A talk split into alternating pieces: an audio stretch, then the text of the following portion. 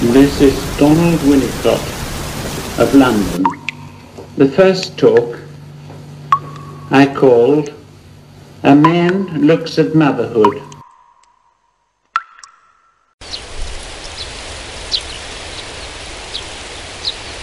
Pourquoi dirais-je autre chose que ce dont il s'agit, justement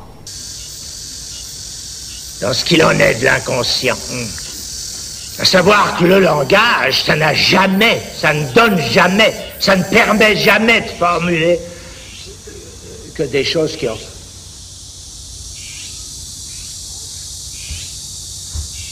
Welcome aboard. For your children's safety, please seat them toward the inside. For your safety, do not stand or try to exit the tram while it's in motion. If you something from the tram, please tell the next the operator.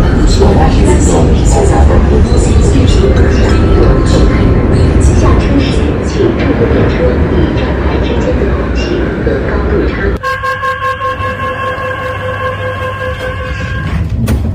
车门一关，我们带着一本正经的行囊上路，用一本正经的态度面对生活。但是，这并非生活的小确幸，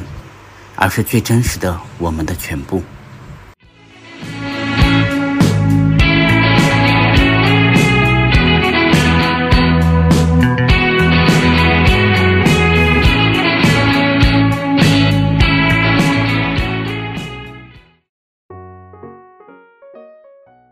大家好，我们这是一档由心理咨询师团队组成的一个心理播客的一个节目。那这个节目呢，是我们有一些心理咨询师的同学一起来组建的。在今年七月份的时候呢，我们在毕业典礼的时候，我们有了这样的一个想法。当时我们因为两年的课程都是在线上上课，我们七月份是第一次从线上在线下相遇，但是仅仅几天的这样一个相遇，两三天的相遇的时间。就让我们产生了很多的链接，所以我们有了这样一个想法，希望大家一起来做一件事情。因为作为心理咨询师，甚至是个人职业的心理咨询师，其实是非常孤独的。除了在这条路上要每天见我们的来访之外，我们还要参加很多的培训、学习系统的课程，我们还要去接受我们的个人分析，我们还要去阅读很多的文献，还要参加很多的。各式各样的督导，个体督导甚至团体督导，其实非常孤独的。所以，当我们第一次在线下见面的时候，我们很快产生这样的链接的同时，我们决定作为心理咨询师，我们希望我们的这样一个同学的团队可以一起来做一些事情。在这样的一个契机之下呢，我们形成了这样一个团队，我们想要来做这样的播客。一方面呢，我们可以去分享我们作为心理咨询师，我们通过精神分析的视角是怎么来思考和有什么样的对事件的一些想法以及我们的感受。同时呢，我们也会想要通过这样的播客去分享精神分析与生活的一些点滴碰撞的一些片段，把我们的这些很多的想法思考进行。精神碎片的碰撞之外，让大家可以去通过我们的播客，可能去了解作为心理咨询师，我们除了一本正经的这样一个职业之外，我们可能还是作为一个人，作为一个有血有肉、充满活力的人，我们还有很多不同的一面，也许我们还有很多不正经的那一面，所以我们想要通过这样的播客，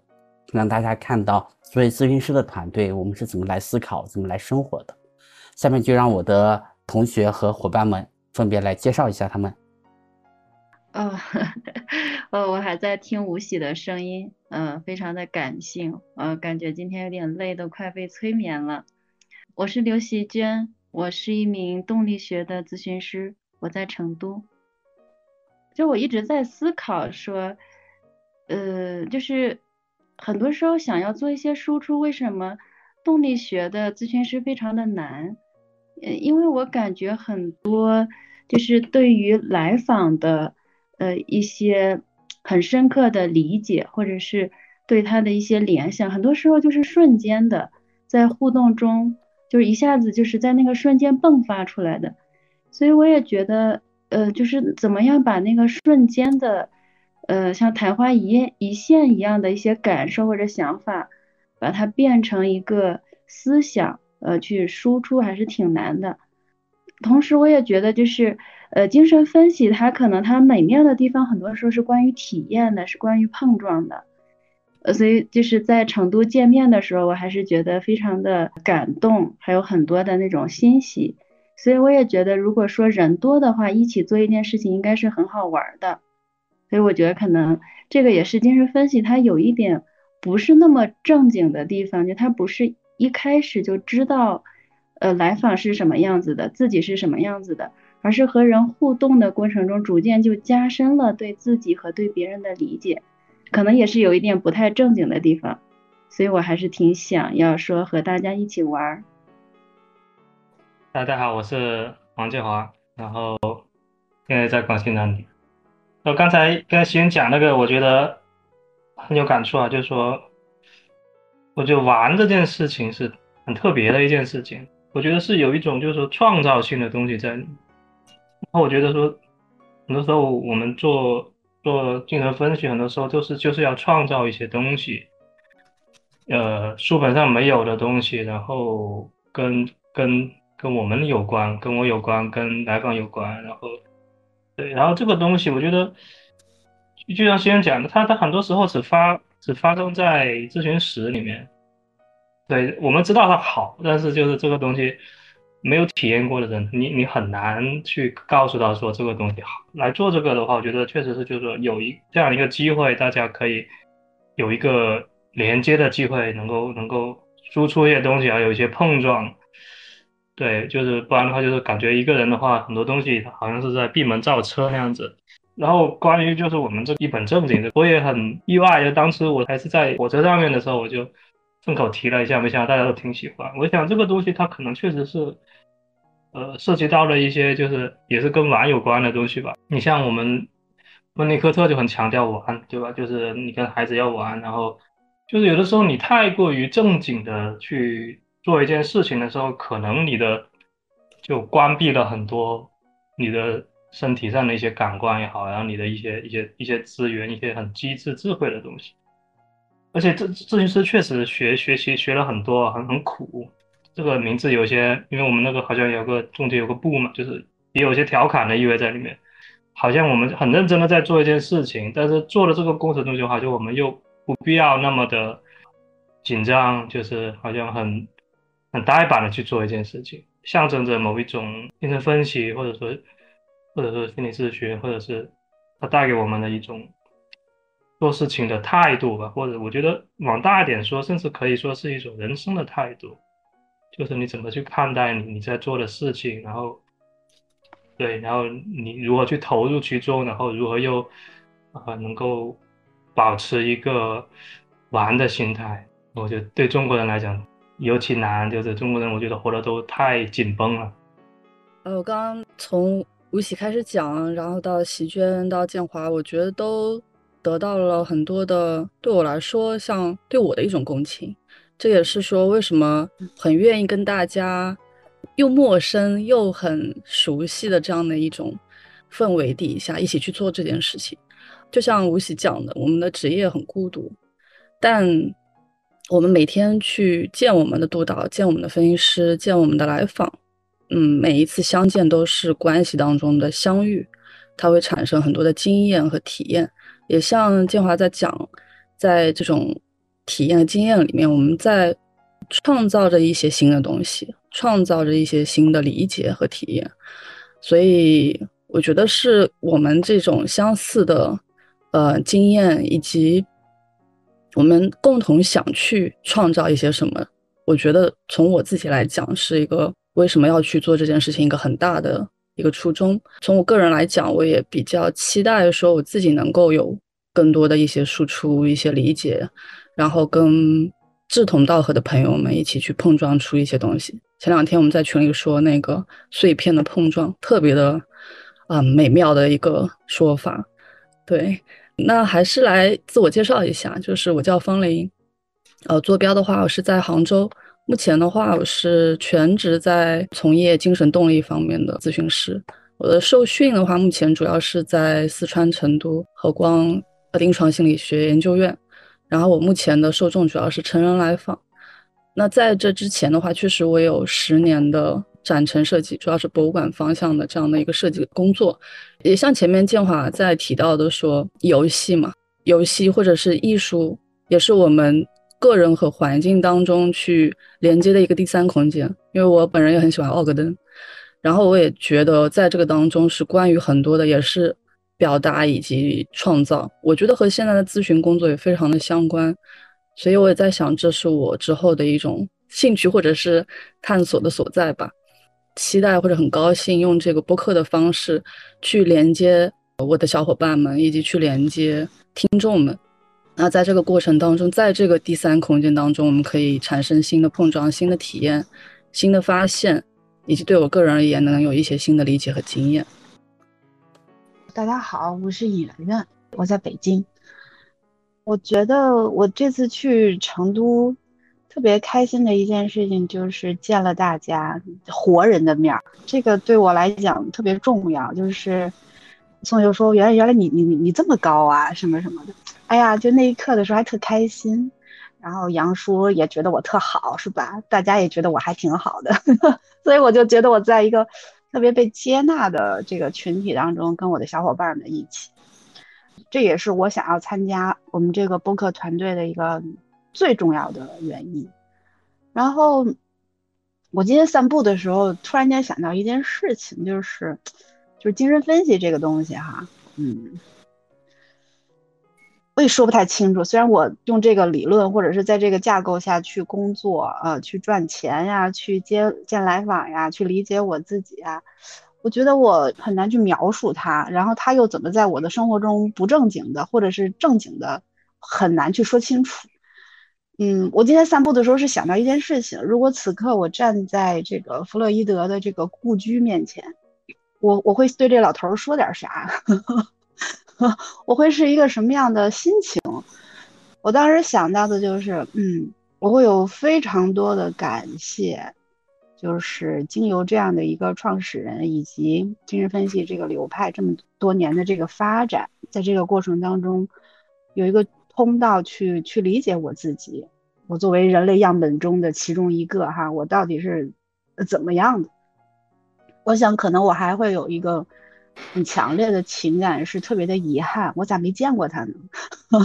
那种又感恩又哎呀又又遗憾的那种感觉。然后我想的时候，一边走一边想，然后我还。自我感动，我还在那儿感觉有点有点热泪盈眶。就是我我在那一刻，就是有那种非常活跃着的和强烈的这个情感。我认为这个其实是我们这个行业特别美妙，也特别艰难的一件事情。因为有的时候去体验人类的这些情感，是呃是靠理论吗？有可能有的时候要靠点运气和缘分吧。呃，然后又觉得特别的艰难。如果在工作中带领来访者去穿越他的这些经验的话，其实特别特别的艰难，所以就需要我们在一起，就是更多的碰撞。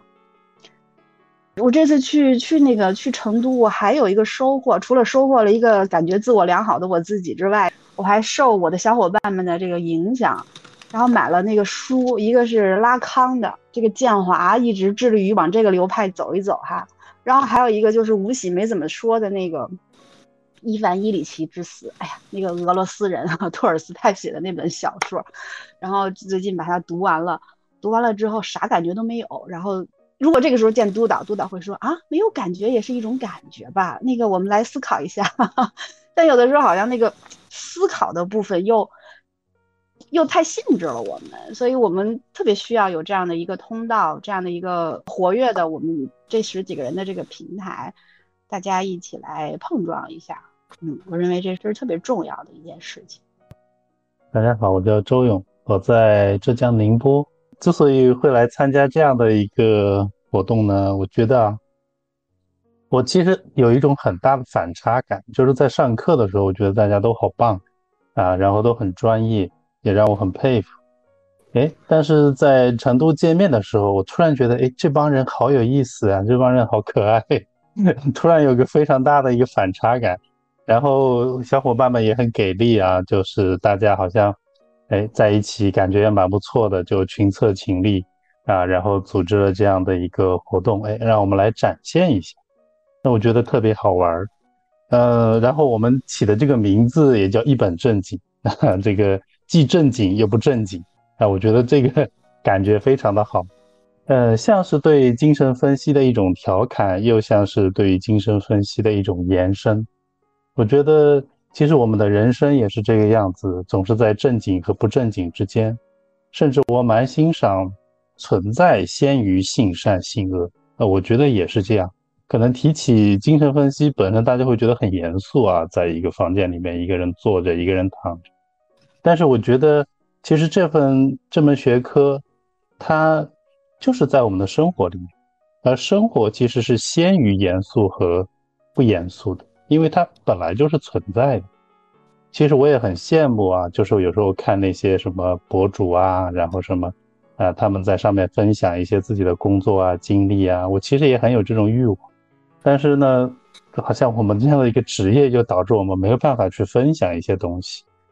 哎，所以有时候我会在想，那。这又要推广自己怎么办呢？我有时候会想，有时候倒是可以把我们的生活中的点点滴滴可以拿出来说一说。一个前阵子很有意思的一幕，就是一次我们家一家人出去吃饭，啊，那那天呢，我妻子刚好穿了一件衣服，在出去之前呢，她在家里穿的是一般的衣服，她她出去以后，哎，我看了一件衣服，我说，哎，这个小老虎好可爱呀，我伸手去摸了一下，我儿子个子不高嘛，他啪跳起来把我的手给打掉，说了一句臭流氓。啊，他的意思就是说我在摸妈妈的胸，这个事情是让他臭流氓啊。然后其实可能如果说呃大家对精神分析有一些了解的话，马上就能够知道，就这个小孩子处于一个恋母的状态，然后他其实自己很想摸啊，非常想摸，但是他又觉得这是不可以的，所所以呢，他把这个东西就扔到我身上来了啊。然后只要我伸手去摸那只小老虎的时候，他他就马上跳起来说臭流氓。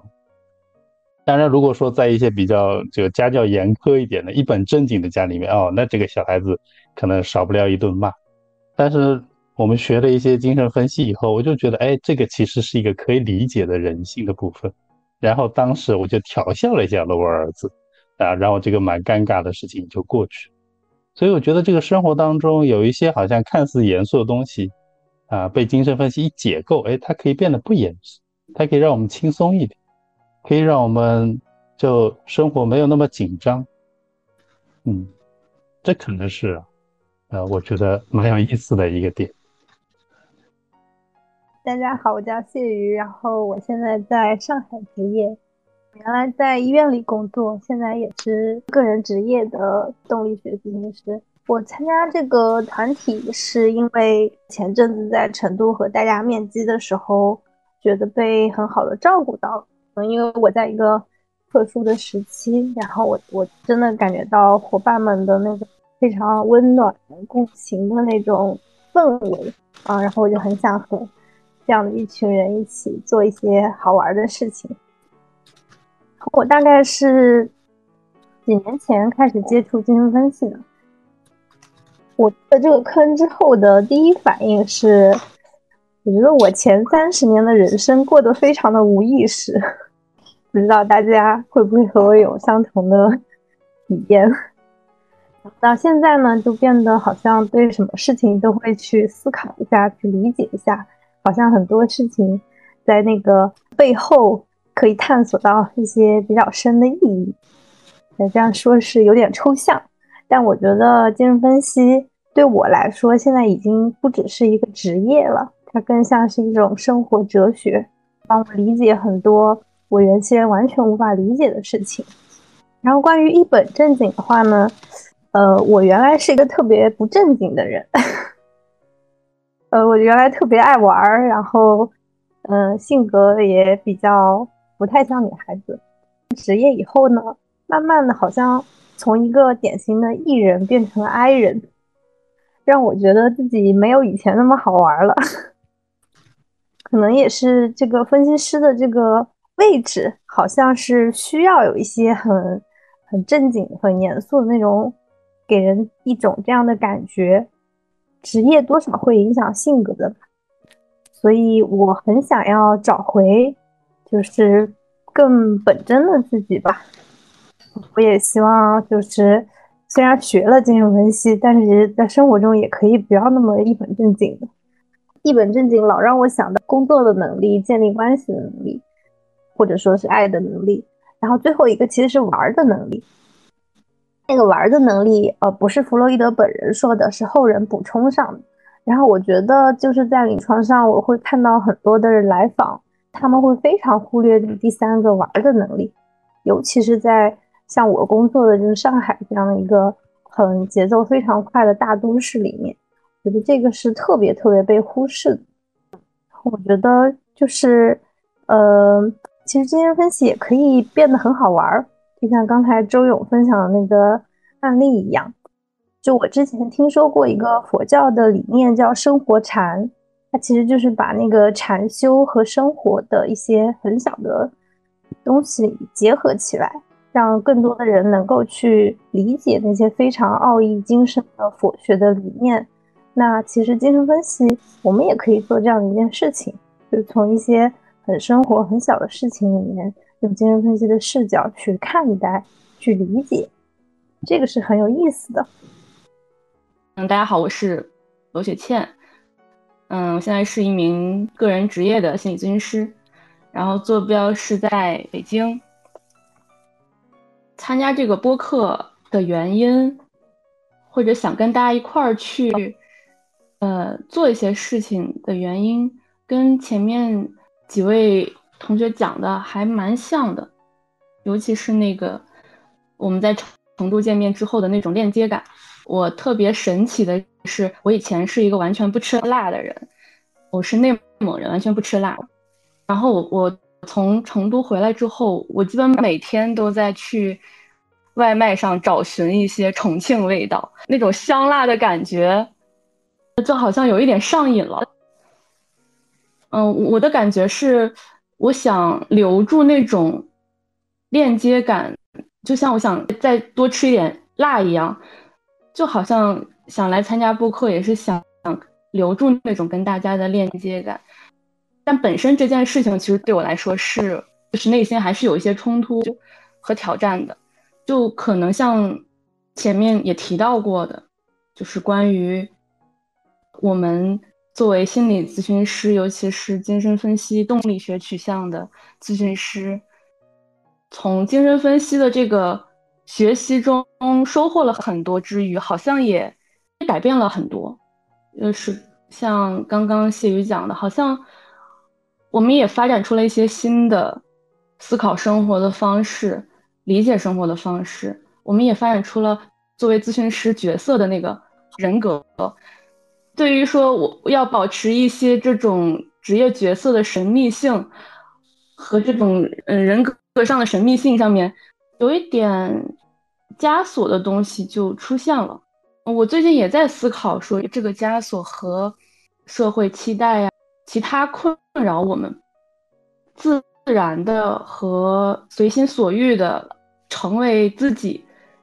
这部分之间的一个关系。跟大家一起一块儿去在这里面去探索，也许会让我找到一些这方面的答案。就是说，可以自然而然去做自己的样子，和我咨询师角色的这个样子之间，它是如何可以去是平衡的。关于正经和不正经的这个部分，我其实感觉这两件事情它不是一个非常冲突的事情。因为我当当我在感受精神分析它的所谓的正经的时候，我其实会想到一些蛮严肃的理论。但是刚刚其实听周勇的分享的时候，我还蛮触动的，因为我听到是说，其实当我们去解构生活的时候，它好像会让一些。呃，就是比较二元的东西，比较好像好或者坏的东西，它就变得好像有更多的细节，有更多的维维度可以去考虑，就是可以去理解，然后它好像就可以变得有趣一些。这个可能是我还蛮触动的一个部分。大家好，我是张琪，我也是在北京职业的咨询师。为什么想要参加？大家，我觉得，呃，首先。跟大家的感受很相似，我觉得见到大家的活人之后，就是感觉大家特别特别的生动、丰富。然后我是一个特别习惯于将一种非常真诚，甚至有一些深的对话当成娱乐的人，就是我自己自己很习惯这样，就是但是比较擅长一对一或者是两三个人，就是跟好朋友，就是这是我很重要的娱乐之一。所以来讨论、来分享，我觉得对我来说不困难，困难的是跟这么多人一起来讨论、一起来分享。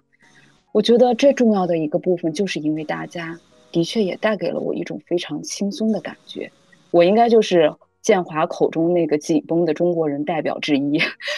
不知道能不能代表啊？反正反正是非常具有紧绷中国人的特色。对，所以我是觉得，首先的确这个集体带给我的感觉是很轻松。我想这也跟我们一直大家刚刚在说的。一本正经和不正经有关，但在提这个部分之前，我还是想要再说说孤独的那个感觉。这个也是我要来参加的原因，是因为我觉得除了咨询师本身的孤独之外，孤独是每个人都要面临的一个很重要的命题。我是觉得，最近我在看一部小说，叫那个《心是孤独的猎手》，可能很多人看过。我是觉得这个世界上充满了很多奇奇怪怪的。不觉得被大家理解的个体，其实我觉得每一个来访走进咨询室，它的前提最最基本的可能都是寻找一种认同、回应我们所说的共情。那个东西，我觉得很重要的里边是，他终于觉得自己的想法不是古怪的，自己不是不正常的。我有这些感受，是是可以的，是被允许的，甚至是非常正常的。我觉得。除了我们之外，就是我们我们面向的听众，想要去听播客的人，我觉得在某一种程度上，他也是寻找一种共同性，他想要在他喜欢的、认同的，就是播客中寻找一些自己不那么古怪，自己其实在这个世界上，呃，有和自己呃想法相似、感受相似的人，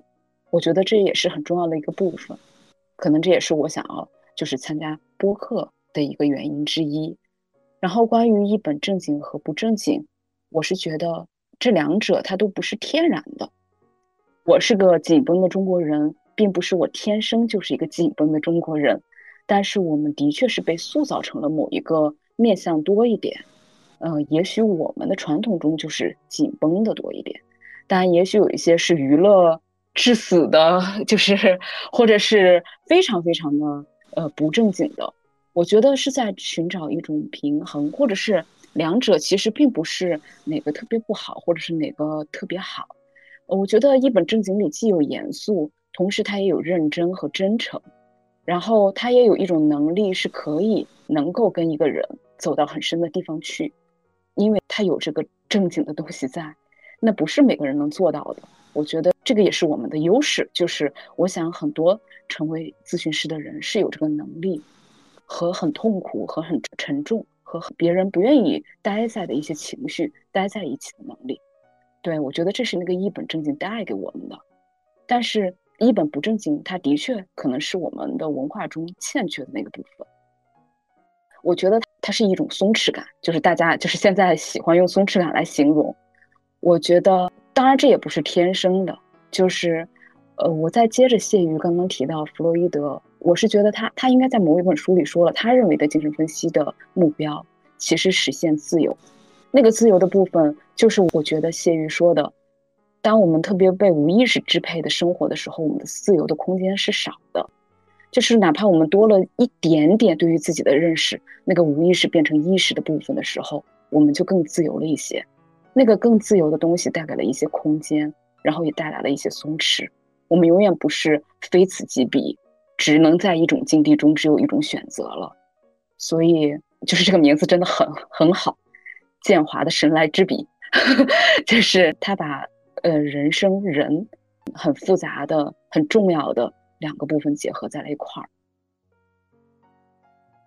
大家好，我是宋秀，我的坐标是青岛，我是一名精神动力学取向的咨询师，我感觉我用了很大的力气。没有去捣蛋，因为在无喜说到第二个时候，我就很想打破这种，就是为什么要喊名字，让我们自己讲。我用了特别大的力气，没有打破，但是也会觉得，哎，如果要是当时跳出来打破一下，会不会还挺有意思的？今天好像有一种，虽然我们面前没有话筒，但是有一种隐形的话筒都在面前的感觉。好像在这个时候我就体验到了那种不正经跟正经的那个冲撞，嗯，就好像我自己会有一种很渴望想要去打破我感受到的那种正经，或者是我会把它体验成有的时候可能是一种束缚，但是好像在大家去谈的时候，我似乎又会感觉到，似乎是有边界的空间里面。它又带着非常多的创造的东西，就像是现实跟幻想之间的碰撞的感觉，嗯，所以我也觉得蛮神奇的。我想要参加这个播客，是因为就是我感觉到这个团体有一种很神奇的安全感，我都想不清楚为什么会有这样一种很轻松，好像一切都很自然，似乎你。是怎么样，或者是你说什么都没有关系的这样一种安全和松弛的团体的感觉，这种感觉是在我的参加团体的经验里面是其实是非常珍贵的一种体验。随着从成都之行开始认识，到后面大家回到各自的生活里面，然后去组这样的一个播客。似乎这种感觉是让我越来越感受到很舒服和很亲近的，同时又很安全的这种感觉。嗯，可能亲近有一点太近了，但是那个部分它是一种很舒服的一个距离，就是我想要参加这个的一个非常非常重要的，或者说最大的一个原因。当然，在这过程中，我会感受到可能每个人都非常有智慧。我觉得这个部分是我很期待再去听到很多、去体验到很多的一些东西。关于精神分析，因为刚刚大家都谈到了，我其实自己想的时候，我都没有想到要谈到它，实在是太不虔诚了。好像我在这个领域其实也接受了不少培训，也有六年的时间去有一些实践。但似乎我才慢慢的去，逐渐的更加深的认同他的一些东西，特别是关于无意识的存在，不管是失误、梦，还是一些生活中的一些，我觉得那像是一些缝隙的东西，就像是似乎有些东西好像你就是无法去解释它的原因，但是它似乎又。不可忽视的存在，然后我会感觉那个缝隙或者是那个空间，像我遇到的一个黑洞。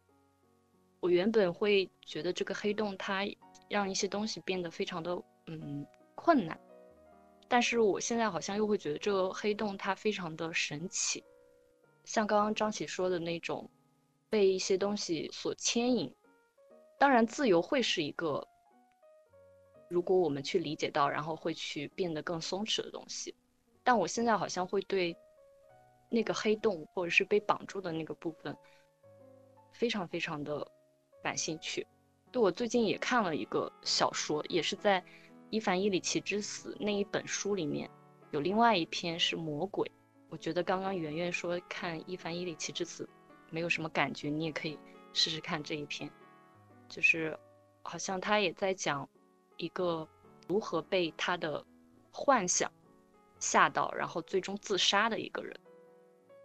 所以好像我会感觉这一个播客或者是我们在讨论的空间，它是一个我们再去谈论幻想，去尝试把这些幻想有一些碰撞的一个过程吧。大家好，我叫杨舒，嗯，我坐标是在上海。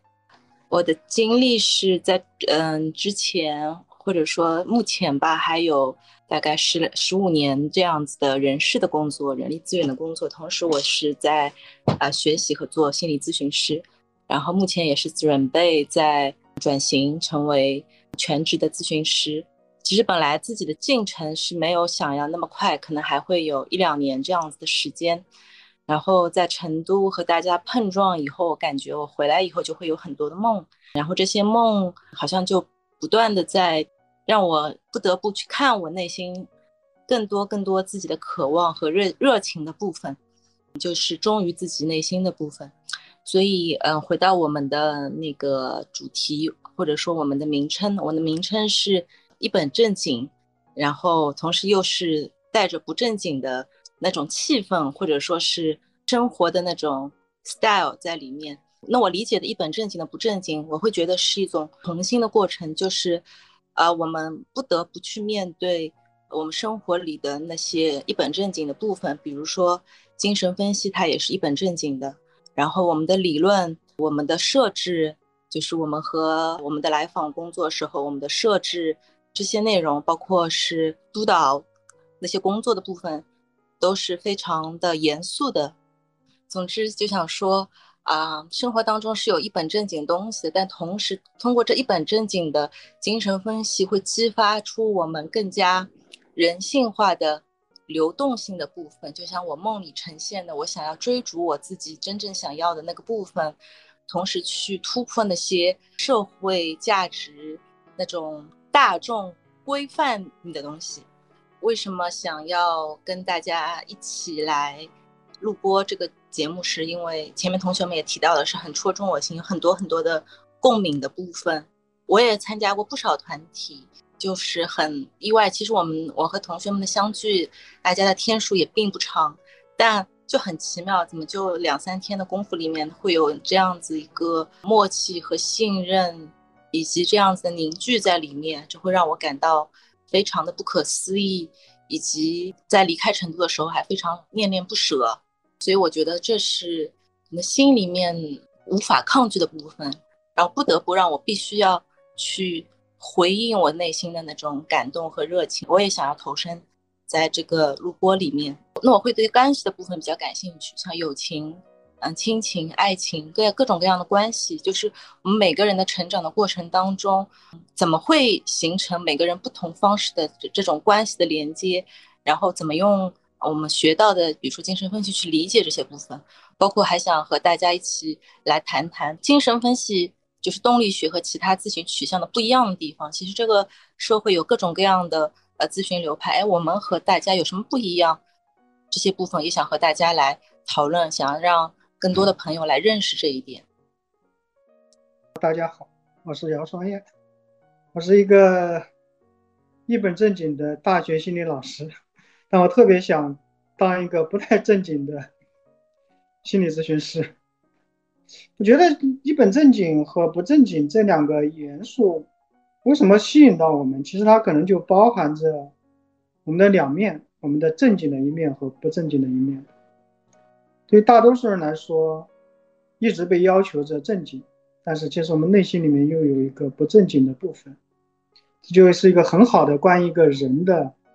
完整的人就是这样的。如果他太过于一本正经。可能太单调无趣，但是如果他只有不正经，可能也并不是一个最好的选择。用精神分析的术语就是本我和超我吧。对，这是我刚想到的。为什么来做这个？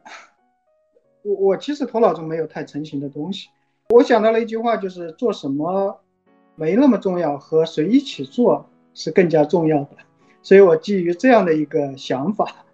想着我们一起来做一件事情，甚至我觉得不管做什么，可能都是有意义或者有意思的。最后一个，然后我来介绍一下。大家好，我是吴喜，我也在青岛。因为在成都的短短相聚的两三天，我觉得这种连接感是非常深刻的。因为我们以前是两年的线上的上课，而且我们很多的同学都是假同学。我们虽然是一个班二十四个人，但是我们分成 A、B 班三个督导小组。有些同学，我们既不同班又不同在督导小组，所以在两年的相处当中，我们并没有机会去相见。但是在这一次成都的地面的这样一个见面的时候呢，虽然时间很短，但是我们产生了非常深刻的链接。然后我们也希望通过这样的一个播客，我们可以抱团取暖，让这样一个孤独的职业不再孤独。同时，我们也可以希望，我们也许有一天，我们也可以成为那样一个成团出道的。咨询师们，在这样一个时刻呢，我们希望就是通过这样的播客节目，让我们每一个人、每一个同学都可以跟大家相遇。也许是在咨询室里，也许是在这样的播客里，也许是在另一个不同的时空和空间里，我们都有这样的一个空间可以和大家相遇。刚才是听到雪倩吧，对吧？她说那个身份的那个困扰，我们是一个咨询师，我们又是一个人，对我觉得这个东西真的就是。咨询师这个身份，他一开始不存在的，然后从你学咨询了之后，开始慢慢的，你知道哦，我要当一个咨询师了，然后要在咨询师是一个什么样的咨询师，然后我要在我的来访面前是一个什么样的形象，然后怎么去做这个工作。后来越来越久了之后，你就发现说，这咨询师这个身份，它究竟是什么东西？最终它到底是一个，就是说你到了那个时候，你就突然间好像像个超级赛亚人变身那样子，你就。噔噔噔噔，这个咨询师，还是说，其实你还是你，对，就这个这个东西，我觉得确实是还是很不一样的。特别是我觉得你越到后来，就是你会发现，就是说，实际上最终你在咨询里面，你也没有办法成为别人，你也没有办法真的说你去成为一个说所谓的理想的一个不是你的你，好像最终我们只能是做我们自己的。而已。你在咨询中还是在咨询外，可能你的那个做的事情可能不太一样，你的边界可能不太一样。对，最终可能那些都是你。对，那天我们在聊天的是谁说吴奇来？好像是宋秀说的。对，说他跟上次见的时候又不太一样。吴奇那时候说说那都是我。对，我觉得这个确实很重要。你如何能够感受到说你做咨询的时候也是你，你不做咨询的时候你还是你？我觉得那个一本正经那个就是刚才吴奇。虽然说你说你可能会剪掉啊，但是说这是我友情提醒一下，就是刚才是吴奇在点名，他会剪掉了。但是在那个过程呢，我想到就是说啊，好像我们现在就做的这个事情就挺一本正经的，就是我突然就有这种感觉。但是我又觉得说这个一本正经这个东西，还挺像我们做咨询的时候，我们不断的要去强调那些边界啊，强调那个设置那些东西。哎，如何我们这些边界这些设置，它不会成为一个非常束缚或者是非常不舒服的一个东西？它如果是有一定的弹性的，或者说你在执行这个东西的时候，你不会认为说那个东西是一种好像强加给你的。如何你在这个东西里面你自己也能够感觉到舒服？我觉得这个东西其实就是一个很悖论的东西。最终它不是一个外在的东西，什么时候你能够感受到这些东西，其实都是跟你有关。或者说都是跟我们，或者说跟人有关，人与人之间的那个关系里面，就是碰撞出来了这样的一个边界和设置，然后它其实是我们之间的某种默契和约定。我觉得那个时候就能够感受到这个正经和不正经之间其实是没有那么泾渭分明的一个差别了。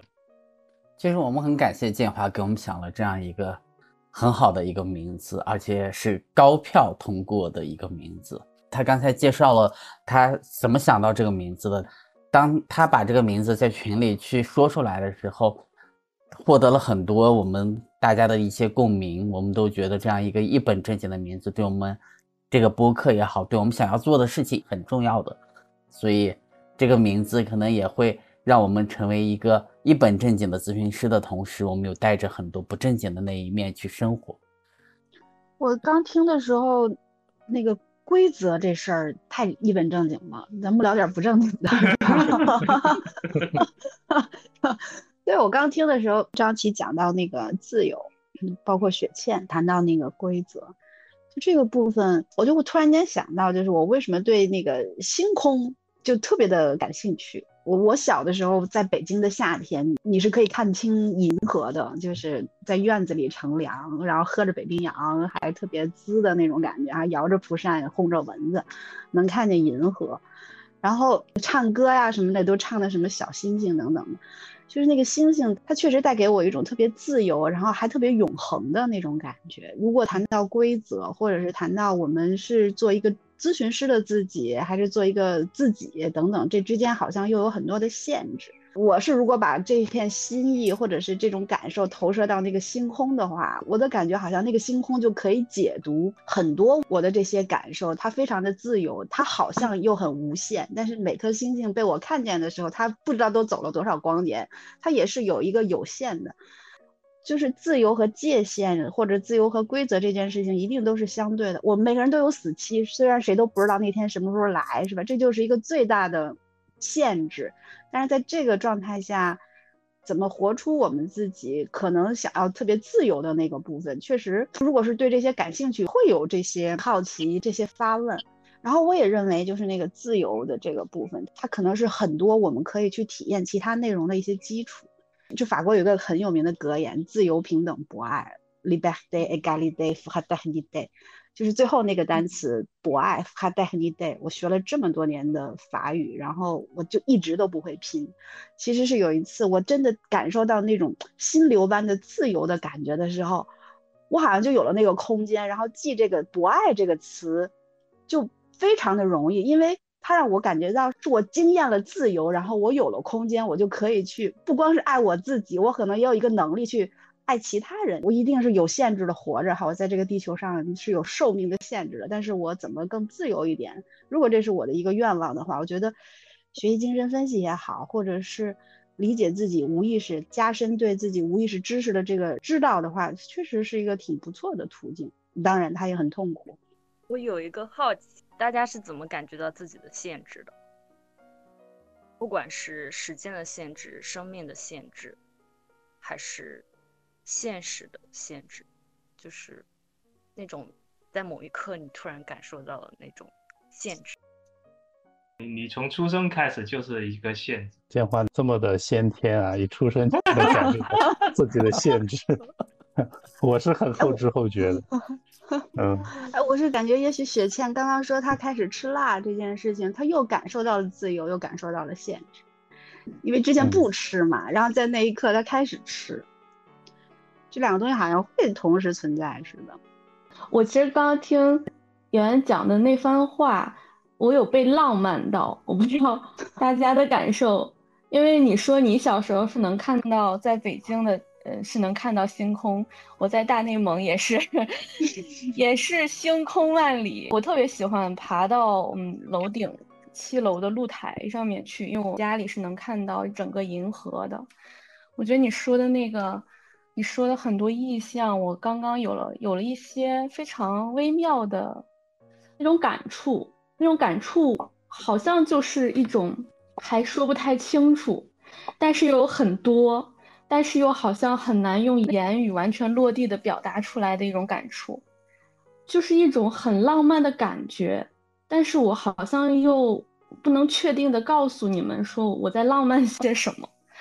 我觉得那个可能就是有限和无限的部分。其实它是让我感受到了一种很微妙的氛围。但是如果我把它说出来，我又觉得哪一种表达好像都不够能完全准确的。把那个氛围给说出来，我觉得那个好像就是我在感受到的一种有限和无限的那个部分。我是觉得语言本身就是一个限制和有限。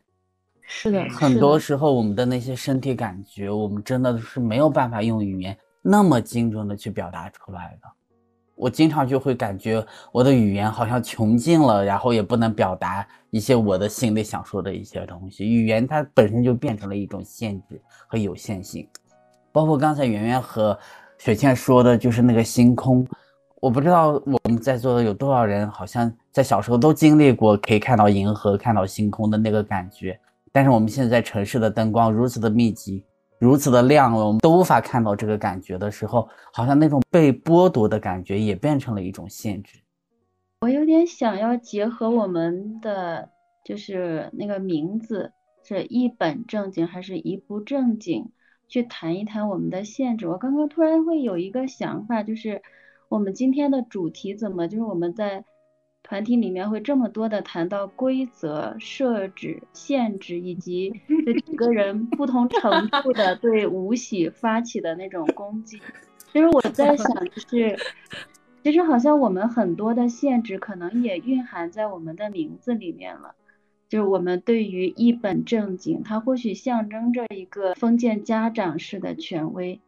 就它可能给我们很多的那种束缚、限制。不自由的感觉，我们好像想要去做一些反抗，它或许表现在我们的那种调侃戏谑里面，好像我们又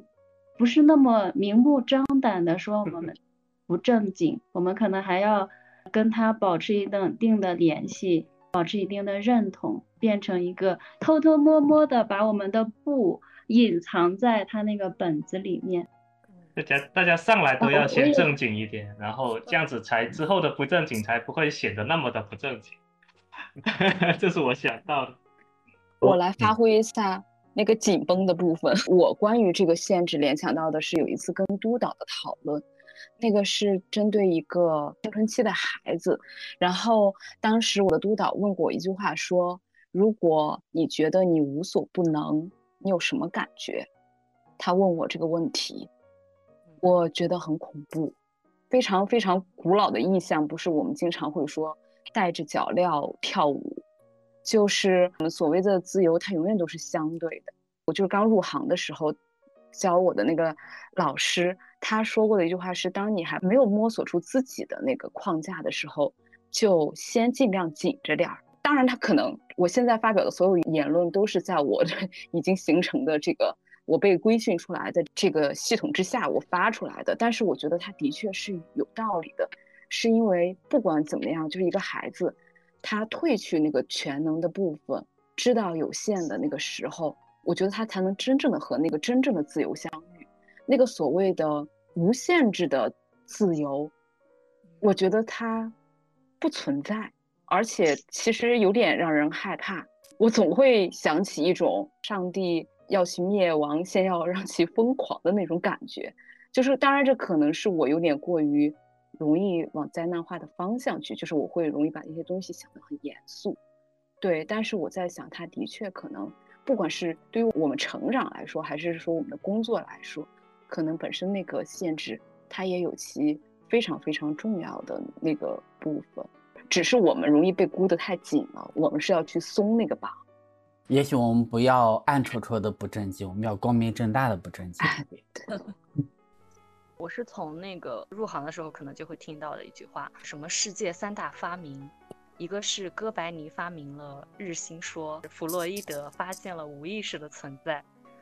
达文发发现了进化论。我就在想，天呐，弗洛伊德他发现无意识的时候，他得多挫败呀，非常强大的挫败和无力感。你不得不承认，一个人实在是太有限了，一个人实在是太普通了，太有限了。一个人可能能做的事情只有探索他自己，做不了别的，只有探索自己。我觉得我们挺像一群人在自由联想。是，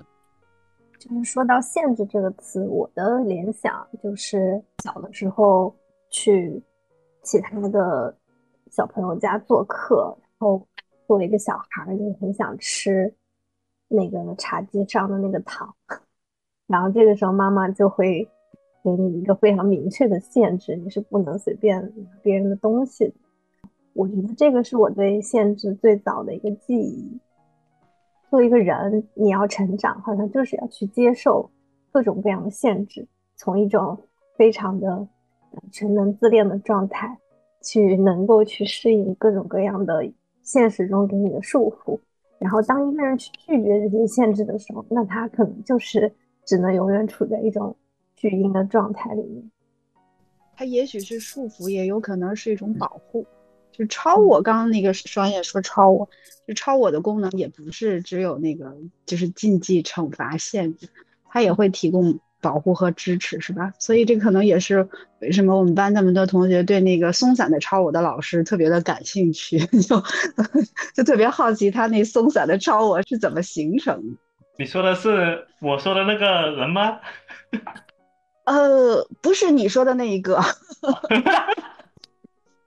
哦，我还联想到一个东西，是我是一个犯罪心理学的重度爱好者，然后我会看非常非常多的那种关于连环杀手啊，或者一些重刑罪犯的他们的一些成长经历，我就发现有很多的罪犯他有一个共同的特点，比如说他们有一些是成长于那种非常被溺爱的。这种养育环境里面，他们的父母对他们的任何行为都是没有限制的，对他们的一些错误也是不会去惩罚的。那这样的人，他的超我可能从小没有被建立起来，他没有对规则的敬畏，好像他心中也是没有禁忌和恐惧的，所以他可以做任何事情，即使是像这种非常没有人性的杀戮啊这样的一些事情。所以我觉得接受限制，就本身就是一个人格成长的一个部分。其实你刚才讲的这个，我就想到的是，他究竟有没有认识到说，除了他之外，还有别的人存在？我觉得这个是很核心的。就是温尼克特就讲，他说，小孩子生下来的时候，他都没有办法区分什么是他人，什么是自己。他觉得说，全世界就他一个人。所谓的全能自恋，其实我觉得说，就是他都没有进入到一个说我做的这些事情对别人有影响。其实我们刚才在讨论的这个限制，很多时候讲的其实是一种人际间的一种限制。就是你要意识到你做的这个事情会影响到别人，是讲的是这个东西。那么为什么这个东西它又跟不自由联系在一起？就是人跟人之间在一起，萨特不说什么他人即地狱嘛？你考虑到别人的时候，就会出现这种东西。就是我接着说。我正好听到你这儿讲的时候，我就想到你刚刚也谈到的，呃，包括也是我最开始会感到困惑或者冲突的那个部分。我觉得那个说到限制，包括说到咨询师的设置，包括我们作为咨询师这个角色的专业性，他可能他就是有那样一个专业的规范在那儿。我现在可能对于我心里面冲突的那个部分更清晰，是说他可能我依然知道我自己在每一个不同的情境下会有什么样的一些感受、反应、表现，那可能都是我。但是作为咨询师的这个角色，我就要去考虑我所呈现出来的，或者是我作为我自己的这个部分，是否要在专业上面去呈现给所有人。我要去考虑，或者我要去觉察我所做的会对来访者有什么样的影响，可能是这样的一个部分。今天好像我发现，因为我们每个人都自我介绍完了一遍，好像是有了很多的限制之后，大家谈到的部分都是或多或少和我们的咨询师这个身份是有关的。这些正经的这些部分，也许我们本身想做这个播客的一个初衷，除了我们作为咨询师的这样一个职业，我们有一本正经的部分，我们可能也想要更多的去分享我们在生活当中，在我们的职业思考当中，我们的这样一个连接当中很不正经的那些部分。我发现我对于更不耐受的是自由，而不是限制。当大家都自由的时候，我觉得我就受到了限制，我不知道说什么。嗯，所以刚才吴起点名说让我说的时候，我就发现我可以说话了。但是当大家开始不知道大家在说什么的时候，我我一下子就就就不知道说什么，特别是有人说很长的话的时候，见笑见滑。这两特别是特别是下面人说一半不知道自己说什么的时候，我，特别像骂人，你这么来说。我很想分享一个，就是今天我在小红书上突然刷到了一个广告，我觉得还蛮有意思的。这个广告是伦敦地铁站的一个广告，它的英文是 For summer that summers like summer has never summered before。看到有人翻译成就是让我们过一个极致的夏天，它是一个社交软件的这样一个广告，所以我觉得可能对于我们咨询师来说，我们也可以过一个我们自己想要的自由的这样的一个生活。过一个极致的生活，带着正经，也带着那么一点不正经。感觉一方面觉得很沉重，一方面也觉得挺感动的，就觉得大家好努力的在突破一些东西，就是感觉好挣扎，好用力呀、那确实这个东西会让我觉得说，就是挺像我们做咨询，一上来就先先要商量好这个设置设置。对，我觉得可能是不是因为大家都是咨询师，所以心里面其实你就算不说出来，都有杆秤在那里，什么能说，什么不能说，好像都在那里掂量一下，有一定的这个所谓的不自由，所谓的正经之后。就是所谓的那个容器出来了之后，好像你才能够把一些更自由的东西装进去。嗯，如果你真的是就是想正经，那就那也是正经，就正经吧。对，我觉得那个就是你的无意识在告诉你，你可能现在的安全感还不够。是的，是的，这个东西可能，呃，如果想要让它以一种很努力的方式，那可能我们努力的还不够。但是如果想要一种不努力的方式，我觉得就是顺其自然比较好。我那筐里装了小红书，还装了什么言情小说，然后最近的经济形势分析什么之类的，我倒没有觉得那些都不正经，那就是我生活的一部分。就是我听到大家讲了很多嘛，然后觉得，首先就想说对于这个讨论本身我的一个感受，啊，我就觉得就像我自我介绍里面在说，我挺喜欢碎片这个说法的。然后我也听到大家讲了不同的呃观点，或者是里面有一些关键词吧，就是比如说紧绷啊，然后限制，还有环境的塑造，还有自由，就有些部分是让我挺产生共鸣的，然后有一些让我感觉到被回应，但同时也有一些是我没有想到的，或者是我也不曾体验到的，我觉得这。本身好像也是我们这个对话里面所产生的一种意义的构建的过程，就是我觉得我们其实也开头我们也就是在讲我们每个人对于一本正经或者对于我们要去做这件事情的呃缘由或者理由，嗯，它本身也没有一个统一的或者是唯一的一个答案，所以我也在想，就是这个过程当中我们也是不断的去讨论，不断的去经验。以及在这个过程当中去赋予一些意义的这样的一个过程，而且我觉得对每个人都是很不同的，也都是很独特的一个过程。我觉得就让我有点想到说，咨询的这个过程也像是我们在讲去拾起那个意义的历史的碎片，然后在那个当下去构建一个新的体验和新的意义的这样的一个过程。呃，某种程度上，我们有时候也会听到说。原生家庭决定论，或者是真相还原论，就某一方面，我觉得我也是会有一个保留的意见在那边。但是这也是我对于一本正经的一个理解，因为也大家都觉得很挺会写的，挺有趣。就是它这个一本正经里面有一个“不”字，我觉得某一方面也是我觉得代表了我挺认同的一个部分，就是每一个意义的或者每一个。现象，或者是每一个我们所认知的理解，它都有一个辩证的部分，它也都存同时存在着不同的可能性。我觉得这个名字跟我最近的思考也挺有关联的，因为我们其实好像也讨论到一些一个身份，就像雪倩讲的一个身份的角色，或者是周勇在讲的他的那个孩子抛出的这个问题。